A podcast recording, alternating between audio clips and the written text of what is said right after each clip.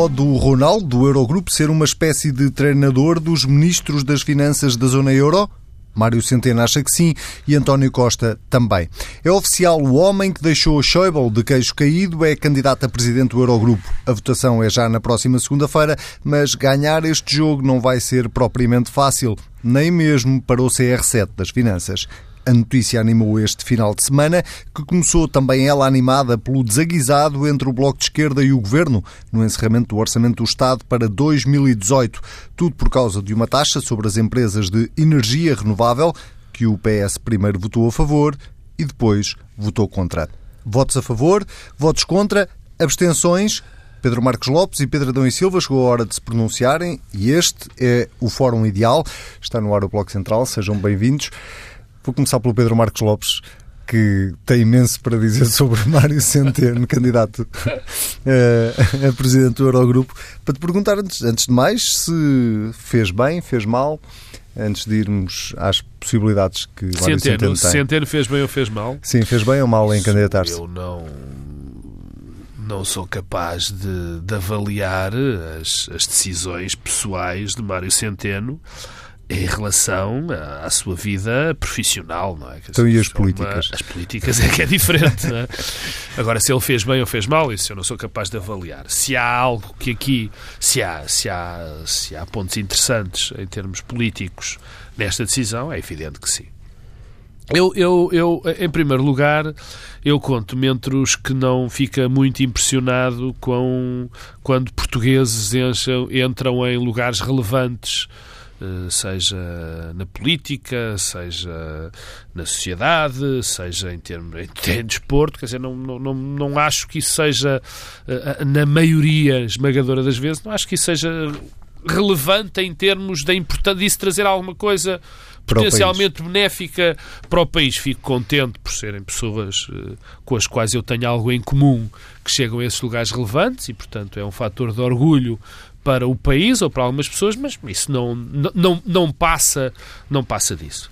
A, grande questão no, no Eurogrupo é, uh, uh, pode ser dividida em duas, é o que é que uh, Centeno pode trazer ao Eurogrupo, ou se por um lado Centeno vai tentar mudar, ou para que caminho mudará o Eurogrupo, eu, para ser muito franco, ainda não percebi exatamente qual é a ideia de, de Mário Centeno em relação às políticas europeias. Enfim, pode ser que alguém saiba. Eu, eu não estou completamente certo qual é a ideia uh, uh, política e quais são as linhas mestras que Centeno acha que devem regular a Europa e agora vai ter um papel muito mais ativo.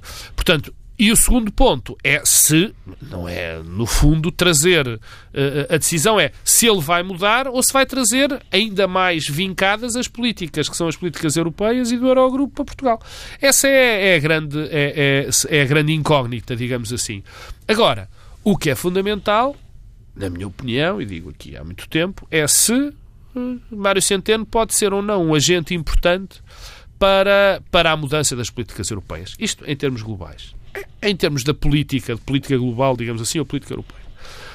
Em relação a Portugal é muito interessante, porque Mário Centeno, hoje por hoje, é uma espécie de besta negra dos seus parceiros de, de coligação que apoiam o governo.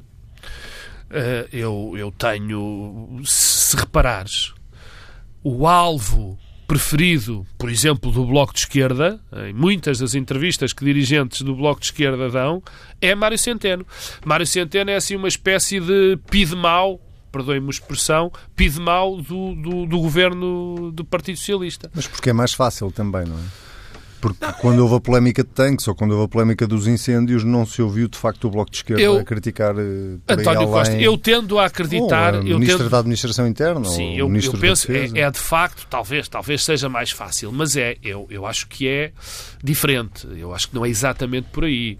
Eu acho que tem mais substância, digamos assim. Como tu sabes, como todos nós sabemos, esta coligação vive entre a tensão europeia e das exigências do, do, dos dois partidos à, à esquerda. E Mário Centeno Centeno tem sido uma espécie de baluarte das políticas ou, ou, ou, dos compromissos europeus. E nessa medida é normal que o Partido Comunista Português e muito mais o Bloco de Esquerda apontem as suas baterias a, a Mário Centeno como o pivô dessa política. no fundo, isto não é muito agradável para o Bloco de Esquerda, concretamente, porque uh, Mário Centeno sai muito mais reforçado deste, deste processo, sai reforçadíssimo deste, deste processo, não é?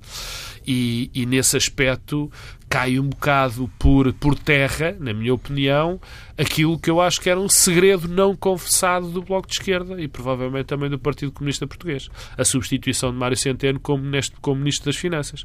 Porque isto, ao contrário de algumas pessoas, eh, eh, possam. O que eu ouvi disseminar essa, essa opinião, isto quer dizer, isto não, não, não não diminui os poderes do, do, do, do, Ministro das Finanças. Aliás, até, até houve pessoas que se enganaram e achavam que o facto de ele ir para ministro, para líder Presidente do Eurogrupo, ou, ou, implicaria que ele saísse Ministro das Finanças. Não, não é exatamente o contrário, porque obviamente vê o seu lugar muito reforçado.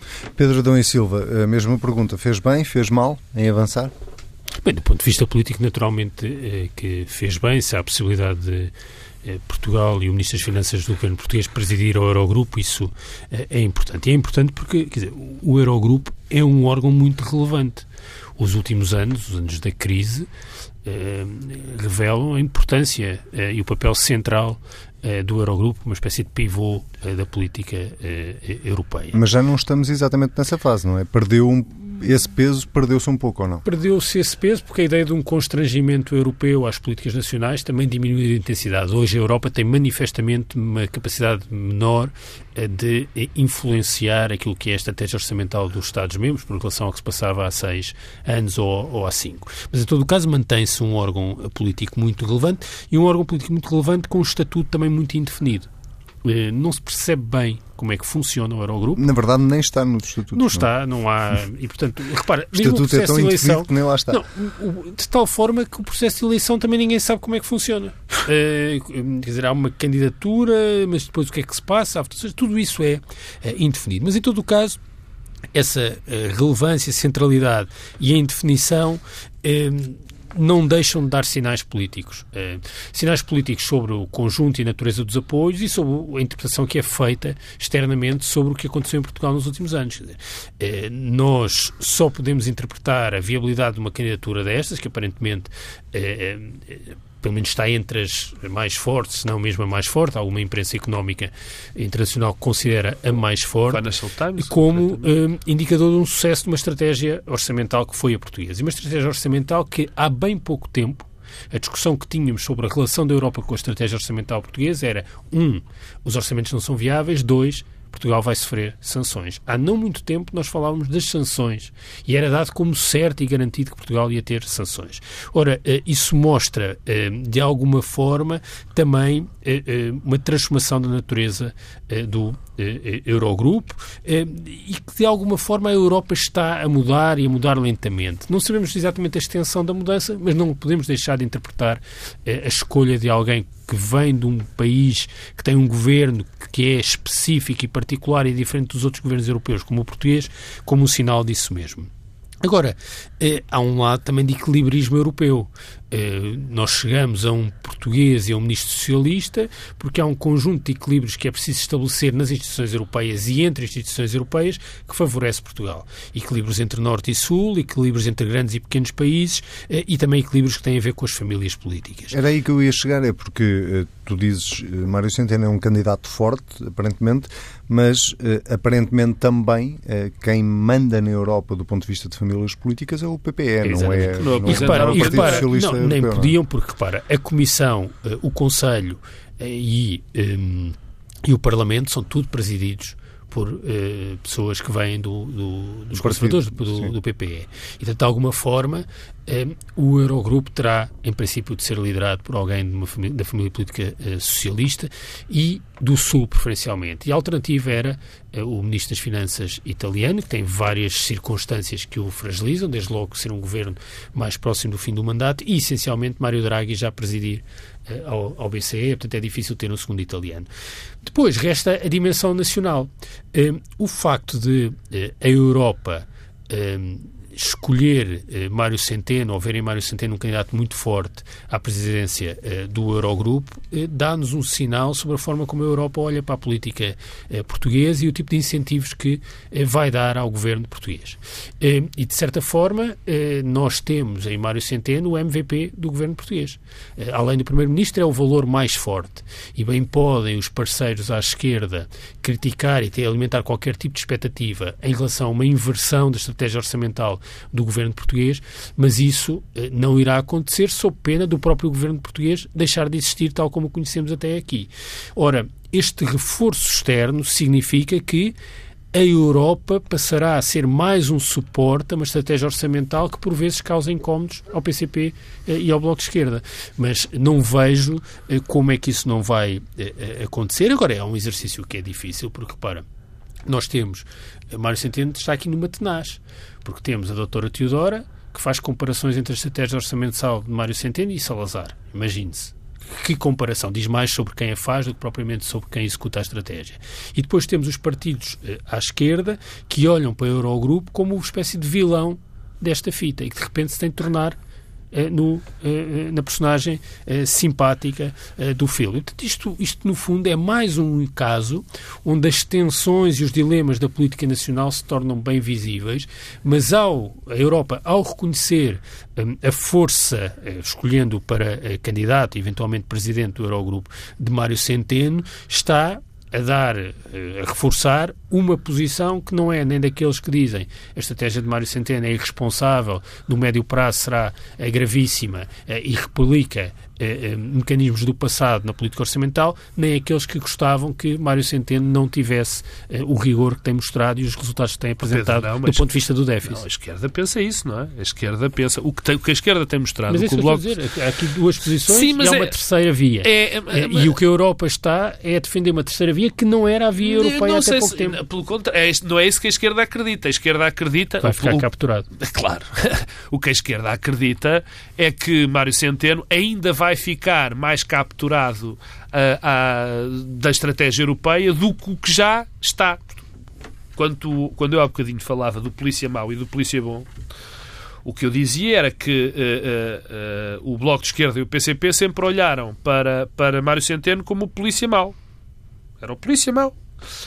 E porquê é que era o polícia mau? Porque seguia aquelas, aquela linha que a Bloco de Esquerda e o PC estão contra. Agora, ainda mais reforçada, essa linha parece parece estar. Eu não acho que a Europa tenha validado, ao contrário do Pedro, não, não parece que a Europa tenha validado uma estratégia de compromisso.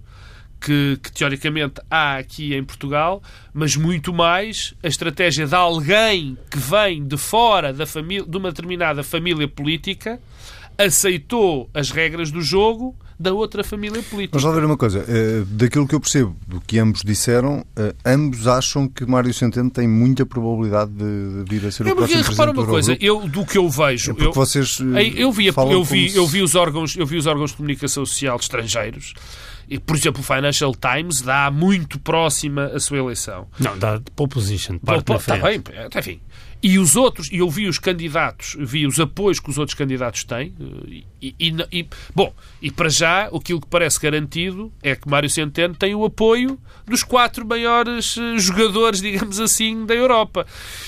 Convenhamos, ter o apoio da Alemanha, da França e da Espanha já dá-me uma, enfim, alguma aumentam as probabilidades, parece-me evidente, de Mário Centeno ser eleito. Não, não me parece que, que, que possa ser contrariado. É? E agora outra questão que, que vai entroncar um pouco naquilo que dizia o Pedro Dom e Silva há pouco, que é uh, do peso que o cargo tem e da, do, da capacidade de influência que um presidente do Eurogrupo tem uh, naquilo que é a política europeia.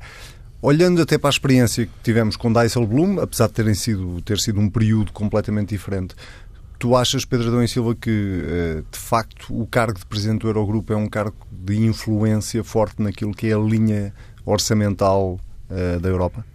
Da zona euro? O, o, exercício dos cargos depende muito daquilo que se quer fazer com esse exercício. É Particularmente quando ele não está bem definido. Este, é evidente órgão, que é? todos os órgãos europeus têm normalmente um secretariado que prepara as reuniões e que define a agenda.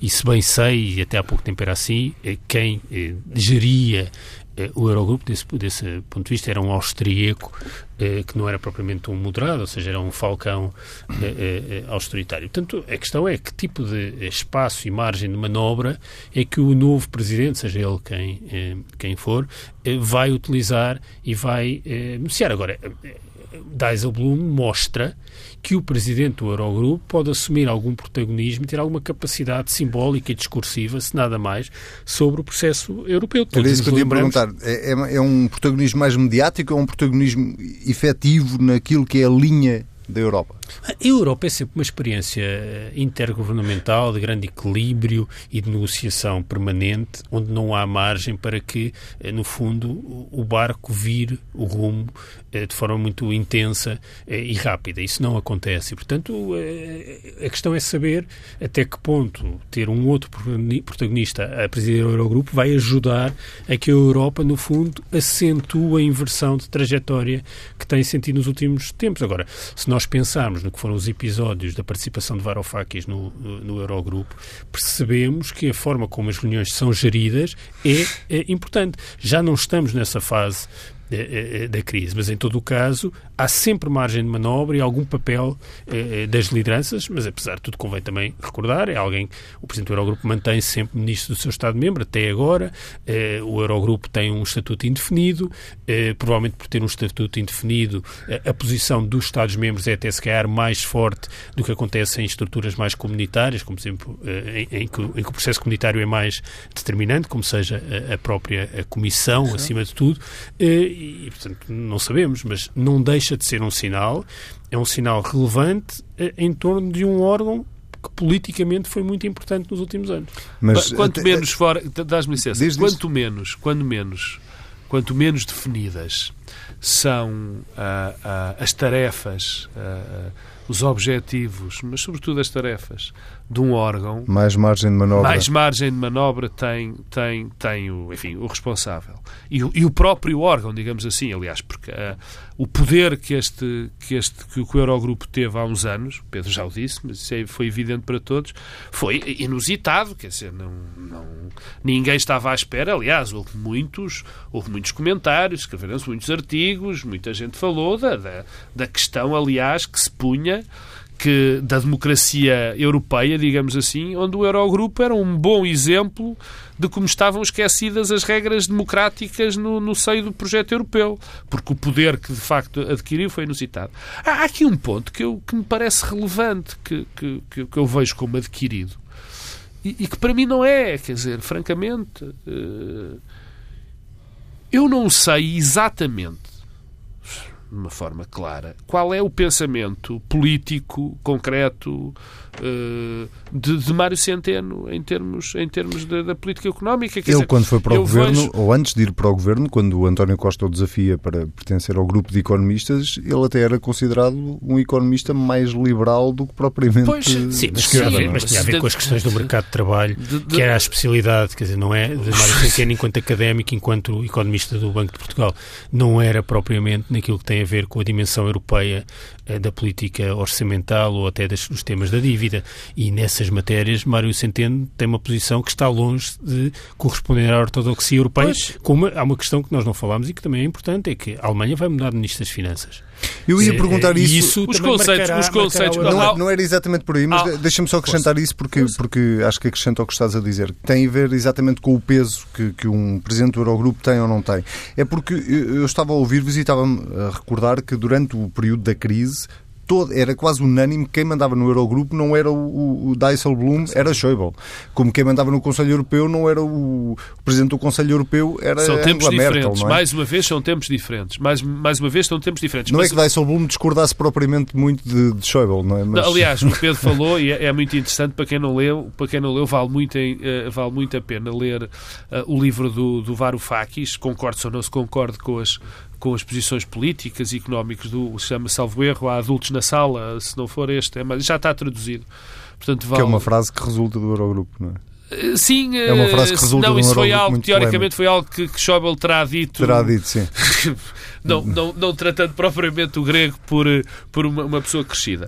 Não, mas Deixa-me dar uma nota em relação àquilo que foi dito sobre, sobre o que era o pensamento político de Centeno e, e, e a minha, e a minha, a, a, minha desconfiança, digamos assim, aquilo de não conhecer bem aquilo que ele pensa.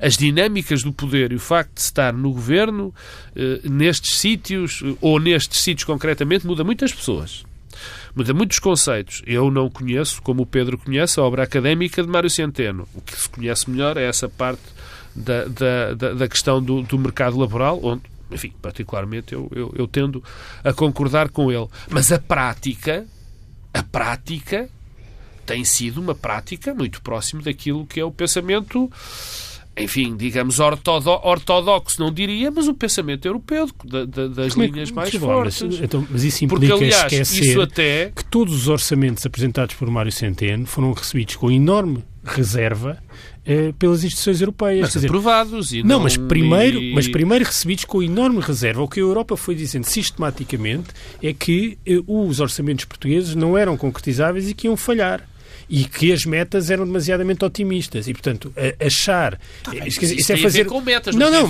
não mas não mas, mas, é, tá bem, mas é sempre disso que estamos a falar é a estratégia orçamental tem a ver com a capacidade dos Estados membros cumprirem metas que são definidas desde eh, desde fora e também definidas pelos próprios Estados-membros. Em todo o caso, eh, o que nós podemos hoje fazer uma avaliação que resulta do, da capacidade que o governo português teve de cumprir a estratégia orçamental que delineou. Mas convém não esquecer que essa estratégia orçamental foi recebida com enormes reservas e que há bem pouco tempo era-nos garantido que Portugal ia sofrer sanções. Ora, eh, isso não é compatível com dizer que Mário Centeno concretizou e pôs em prática as políticas que a Europa defendia. Não é verdade. o que Mário Centeno mostrou, e isso continua a ser a principal mais-valia deste governo, e é por isso que Mário Centeno é uma espécie de MVP deste governo, é que mostrou que era possível conciliar os compromissos europeus e as metas europeias com uma estratégia orçamental diferente da que era defendida pela ortodoxia europeia. Uh, duas perguntas muito rápidas para fecharmos este assunto. Se me perder Pedro Adão e Silva, uh, isso retira-lhe algum peso político? Uma derrota pode ser penalizadora de alguma maneira? Uh, e, e, por outro lado, uh, a preocupação que ainda esta semana João Gravinho manifestava na TSF de que uh, ter que se dividir entre gerir as finanças de, de, Portugal e gerir o Eurogrupo vai acabar por prejudicar Portugal. Bom, o primeiro ponto é uma questão de gestão de expectativas. Quer dizer, isto quando apareceu como notícia no dia 1 de abril, curioso dia, foi tomado como uma brincadeira e houve quem dissesse que era uma notícia falsa hum, e que, portanto, que não tinha qualquer eh, sentido e que visava apenas valorizar o papel do Ministro das Finanças. Ora, se nos colocarmos nesse momento, a possibilidade de, facto, vir a ser eleito faz com que isto valorize o papel de Mário Centeno. Agora, a partir do momento que eh, alguma imprensa internacional dá conta de que Mário Centeno está na pole position, é evidente que um fracasso eh, é visto como uh, algo de menos positivo. Quanto ao segundo, ao segundo, ao segundo ponto. Há uma coisa que já é verdade em relação aos ministros das Finanças. Uma parte importante do trabalho dos ministros das Finanças é a dimensão europeia da governação. Não sei se há um acréscimo desse ponto de vista. Não, não, não sou mesmo capaz de, de, de dizer, mas a questão é, mesmo que haja um acréscimo, Hum, há uma coisa que se calhar é importante, é perceber que é preciso ter em Portugal alguém no Ministério das Finanças que seja de facto um substituto do Ministro das Finanças quando o Ministro das Finanças está uh, em Bruxelas. Isso já é verdade sempre. Há muitas reuniões do Eurogrupo e do Ecofin, mas é tentar perceber se a estratégia uh, orçamental e económica portuguesa beneficia ou não de termos um Ministro das Finanças português como Presidente do Eurogrupo. Se beneficiar, todo o tempo gasto em Bruxelas é, é tempo gasto. ganho. Pedro Marcos Lopes, a mesma questão. Não me parece que, que, que tenha grandes consequências uh, negativas para Mário Centeno se não for eleito. Não, nem pouco mais ou menos, ou seja... Nem para o país. Oh, eu, eu, comecei por te dizer que eu tenho muitas dúvidas, quer dizer, não, não, não consigo avaliar exatamente a, a, a o bom ou o mau para o país de ter Mário Centeno, um de ter um presidente português. Olha, por exemplo, correu muito mal com o presidente da Comissão Europeia, não é? Uh, correu. Acabou mal. Não, não acabou mal. mal. eu acho que. Do ponto de vista externo. Começou, não, não continuou mal. e acabou mal na, na, minha opinião, e acho que não, não beneficiou nem a Europa, nem beneficiou Portugal. Eu, eu não acredito que, que esta dia de Mário Centeno na, na, na Europa vá, vá alterar muita, muitas coisas na política europeia. Espero que sim, gostava que isso acontecesse, mas não acredito que isso vá acontecer.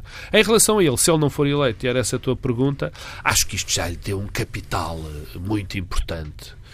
Uh, uh, vimos deste ponto do 1 de Abril, que era uma brincadeira de 1 de Abril.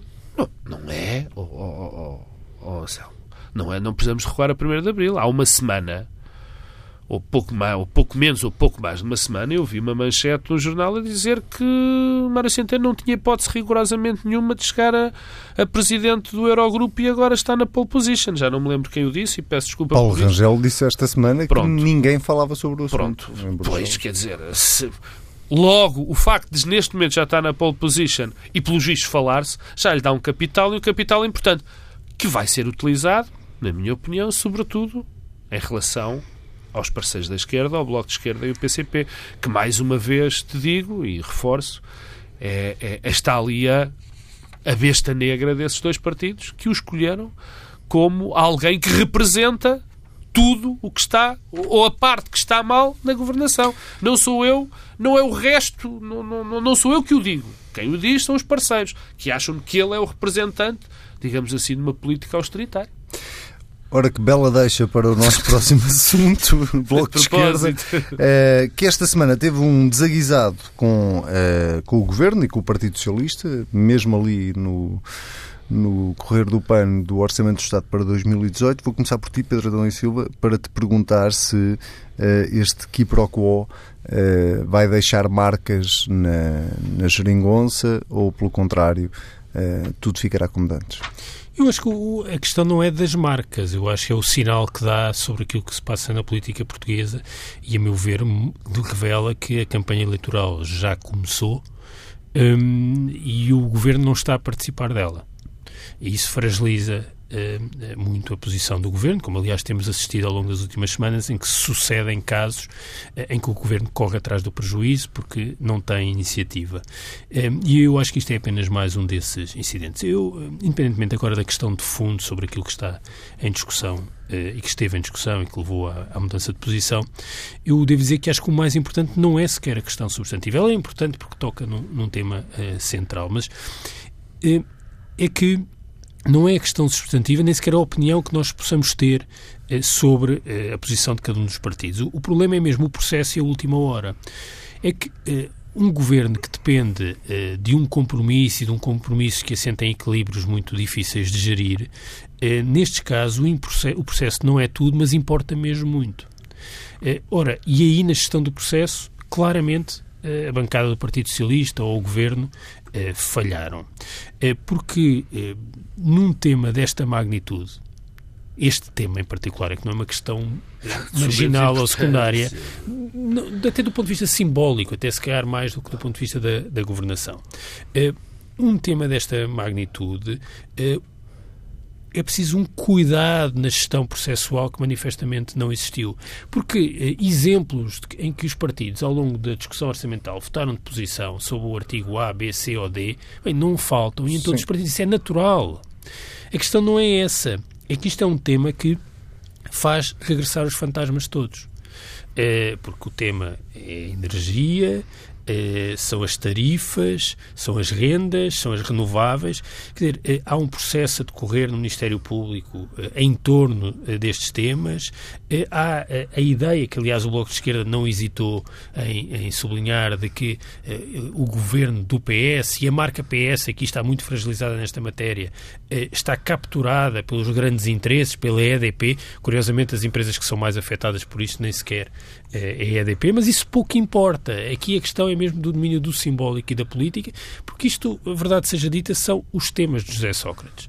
As renováveis, a energia, a EDP. Portanto, é, era preciso uma atenção e um cuidado eh, na negociação em torno desta matéria que não é compatível com uma posição à sexta ou outra à segunda. Mas tu consegues que... explicar isso? É porque não é ah, não uma consigo, coisa muito não, comum dos últimos dois anos de governação, não. não é isso? É essa descoordenação, essa falta de atenção na forma como se coordena Pedro Nuno Santos é considerado quase unanimemente como o secretário Sim, não, de Estado não, que tem feito essa gestão sei, não sei o que é que se forma passou, quase brilhante. Não sei o que é que se passou, porque não é como se, além do mais, o PS ou o Governo, também ainda não percebi bem, hum, tivesse tido várias posições sobre o assunto. A votação que o PS tem no fim corresponde à posição que o PS sempre teve sobre esta matéria, que aliás está plasmada no relatório conjunto entre eh, o PS e o Bloco de Esquerda sobre o tema das energias. Portanto, no fundo, o PS votou de acordo com a sua posição. Na sexta-feira é que passou-se alguma coisa que o PS não votou de acordo com a sua posição.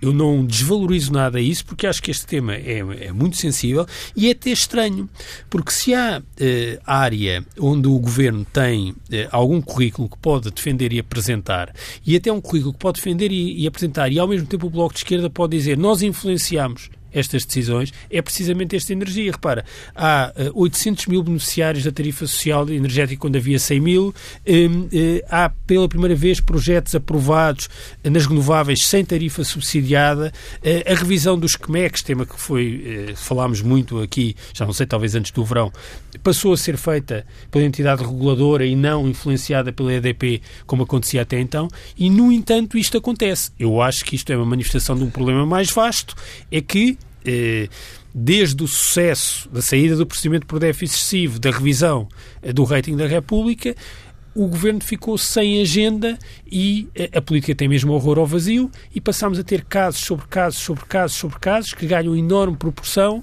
eh, e que substituem e ocupam. Portanto, a única solução que o governo tem para isto é reassumir a agenda, ter iniciativa, subir a parada e pôr os outros partidos a pronunciarem-se sobre aquilo que são as suas propostas. Caso contrário, vamos estar todas as semanas a discutir este, tempo, este tipo de casos e isso poderá levar quase ao ocaso do governo. Como Pelo menos aqui não haverá vazio. Não há, como isto que o Pedro desejou não vai acontecer. Uh, nós vamos nós corremos o seríssimo risco disto ser disto se tornar rotina deste tipo de situações se tornar rotina eu acho eu, eu percebo o que o Pedro Pedro diz provavelmente para o governo para a governação aliás mais do que isso, era bom, quer dizer, que houvesse um acordo ou, ou pelo menos outra base de um trabalho a concordar em questão, de, em questão que não estão em acordo.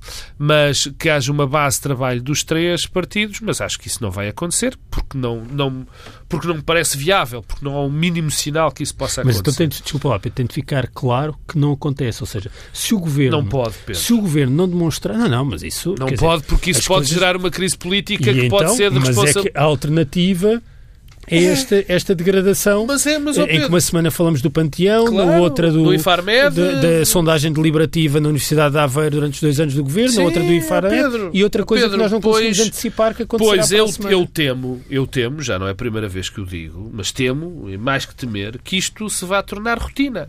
Isto, como está, já é quase rotina, não é? Mas que vai tornar rotina por um motivo muito simples, quer dizer, os três partidos não têm, eu peço desculpa de, de repetir aquilo que já disse 50 vezes desde o princípio, não é? De que os partidos não têm uma base comum, não conseguem, a, un, a base comum que tinham desapareceu. E agora está perfeitamente claro, de rendimentos. Claro que sim, o, o, que havia no acordo entre os três partidos. E há outra base comum que vai desaparecer no dia 13 de janeiro.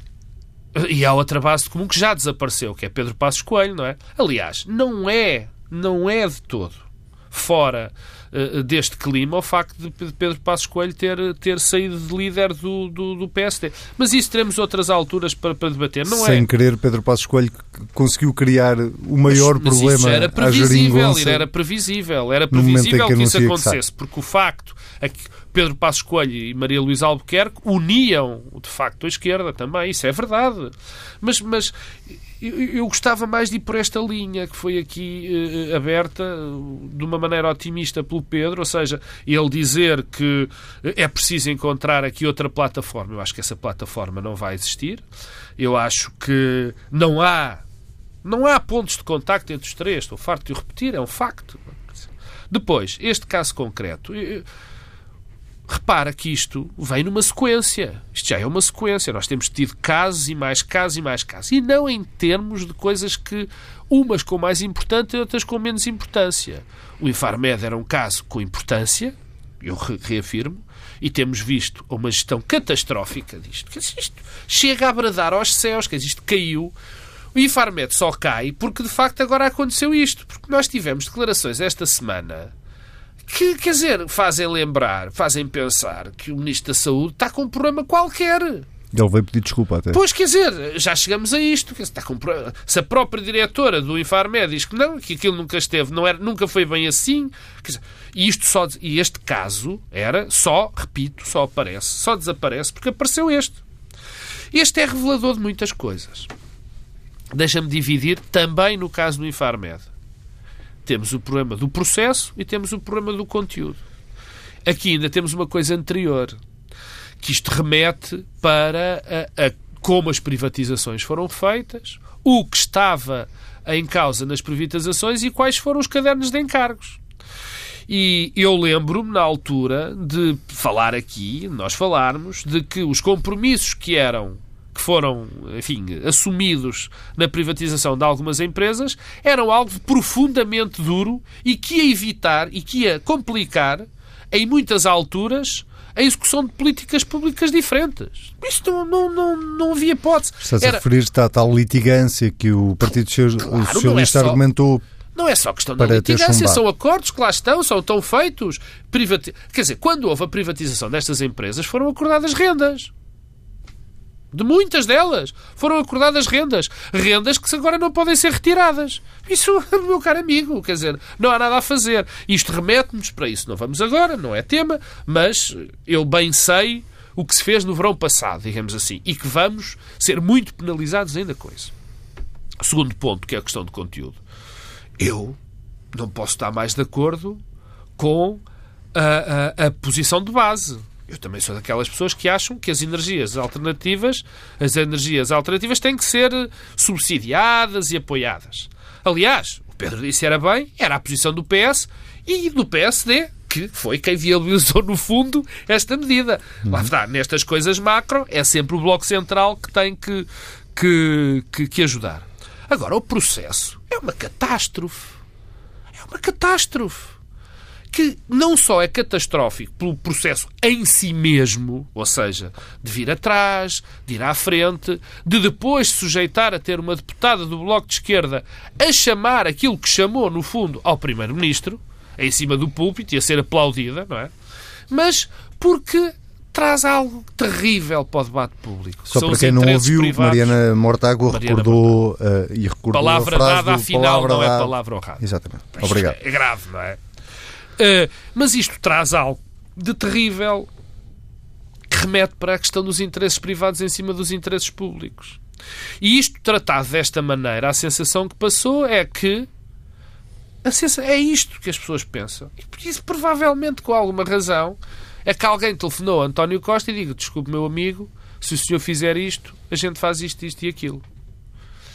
E teve que se voltar atrás. E isto, e isto para a imagem pública da. Não relevas a é explicação de Carlos César, que explicava que logo que o PS votou a favor, na sexta-feira, avocou imediatamente meia hora depois estava a avocar a medida para. Então, isso, isso desculpa. Dando a entender que já estava a tensionar refletir sobre o assunto. Não, então, então, quer dizer, estou inconsciente. Não é? Quer dizer, uma pessoa que já está a pensar, meia hora já está a pensar, portanto, durante a votação não pensou. E passado meia hora começou a pensar. Não, eu, não, eu, ouvi, eu ouvi o que Carlos César disse e eu acho que não faz sentido nenhum. Eu acho que Carlos César está a tentar fazer. fez uma figura triste. Acho que está a tentar defensar o indefensável. É evidente, parece-me a mim, que alguém chamou a atenção ao, ao, grupo parlamentar do Partido Socialista, houve má coordenação entre todos, que aquilo era muito grave porque ia embater com acordos que já tinham sido feitos e que havia a possibilidade ainda de investimentos saírem. Muito dizer... rapidamente, que o nosso tempo está, está, a acabar, mas não, não posso deixar de vos perguntar isto. Isto não revela, tendo a medida sido negociada entre o Bloco de Esquerda e aparentemente o Secretário de Estado da Energia e até o Secretário de Estado das Finanças, isto não revela aqui uma eh, divergência de opinião e de posição dentro do próprio governo, entre aquilo que o Secretário de Estado da Energia uh, pensa sobre esta matéria e aquilo que o Primeiro-Ministro pensa? A posição, se bem se percebe, a posição do Governo e do PS em relação à questão de fundo corresponde à votação que fez na segunda-feira. Em relação ao PS? E ao Governo. É, Mas tinha sido a posição, o, o, que é misterioso é a posição de sexta-feira. É, e eu julgo que, em relação à posição de fundo, é, a meu ver, o problema não é sequer só da litigância e dos riscos contratuais, é que continua a fazer sentido num país como Portugal é, dar incentivos para que eh, haja eh, fontes de energia primária eh, nacionais. E, portanto, essa questão continua a ser válida. O que eu não compreendo e gostava de ver uma explicação não é porque é que o PS mudou a votação para de sexta para segunda. É que eu ainda não vi uma explicação, é para a votação de sexta. Tu sugeres, houve aqui... Não sugiro, é assumido pelo próprio Carlos César que tinha sido negociado, a medida tinha sido negociada entre o Bloco de Esquerda e membros de dois ministérios, da Economia e Mas das Finanças. com aquela é... A saber, Secretário de Estado Sim, da Energia. Mas é, é quando eu não vi se a negociação correspondia à forma como o articulado ficou redigido. É que... O de Isso é mais confuso, Pedro. Pois, isso é mais... E, e, e, portanto, eu continuo a não perceber eh, como é que eh, na sexta-feira há uma posição que é distinta daquela que o Governo sempre teve e que voltou a ter na segunda-feira.